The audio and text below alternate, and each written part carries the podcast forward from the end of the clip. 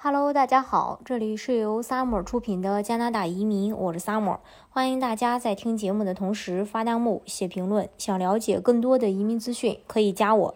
加拿大政府通知确认，九月七日，加拿大正式向全球旅客开放边境，旅客可以以非必要性旅行的这个旅游入境。开放后，完全接种的国际旅客不仅可以入境，并且免除十三十四天的强制隔离规定。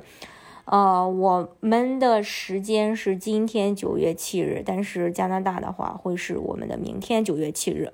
加拿大政府发文官方通知确认，然后九月七日正式向全球旅客开放边境。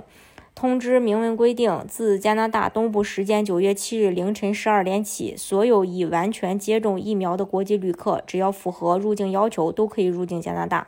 同时，加拿大边境服务局也发表了推文证实这个消息，并明确旅客可以以非必要性旅行的这个旅游入境。不过，呃，官方通知中都有明确，必须是注册了加拿大健康部门认可的疫苗的才可以豁免入境。加拿大边境服务局声明中表示，在做此决定前，联邦政府已经仔细评估了本国的疫情情况，认为一切都可以在掌控之中。具体入境的要求和流程呢，包括几点：第一，完全接种疫苗，必须提供完全接种疫苗的证明，并且必须在入境至少十四天前就已经完成全部接种，并且所接种疫苗被加拿大政府认可。第二，加拿大政府目前，呃，只认可辉瑞、莫德纳、阿斯利康和，呃，这个强生。嗯，在。登机前七十二小时内完成核酸检测，并提供阴性结果，或提供一份十四天到一百八十天间有效的阳性结果。呃，注意啊，这个抗原测试及快速检测法只需要十五到三十分钟出结果的核酸报告不被认可。第四，本人登机入境时无任何疑似感染反应。第五，要通过 Arrival CNAP APP 或。呃，这个网页提交疫苗注射证明与自我隔离计划。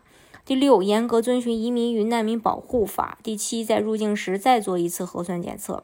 特鲁多在记者会上表示，所有十二岁以上的外国旅客都需要完全接种两剂疫苗后才能登机并免除隔离，因此问题不大。加拿大公共卫生部也表示，九月七日重开国门确实是可行的，除非疫情突然恶化。开放后完全接种的国际旅客不仅可以入境，并且免除十四天强制隔离规定。至于要求的隔离计划，只是一个书面形式，以备不时之需。但是，呃，是否遵守要靠自觉。但根据此前的研究结果显示，接种疫苗的主要作用是防止感染，特别在防止病重住院方面效果良好。但没有充分证据证明接种疫苗后可以阻呃阻止这个呃病毒传播。也就是说，国门打开后最危险的是那些还没有完全接种疫苗的人。当然，移民加拿大的方式有很多种，大家如果想具体了解加拿大的呃移民项目的话，也可以加我。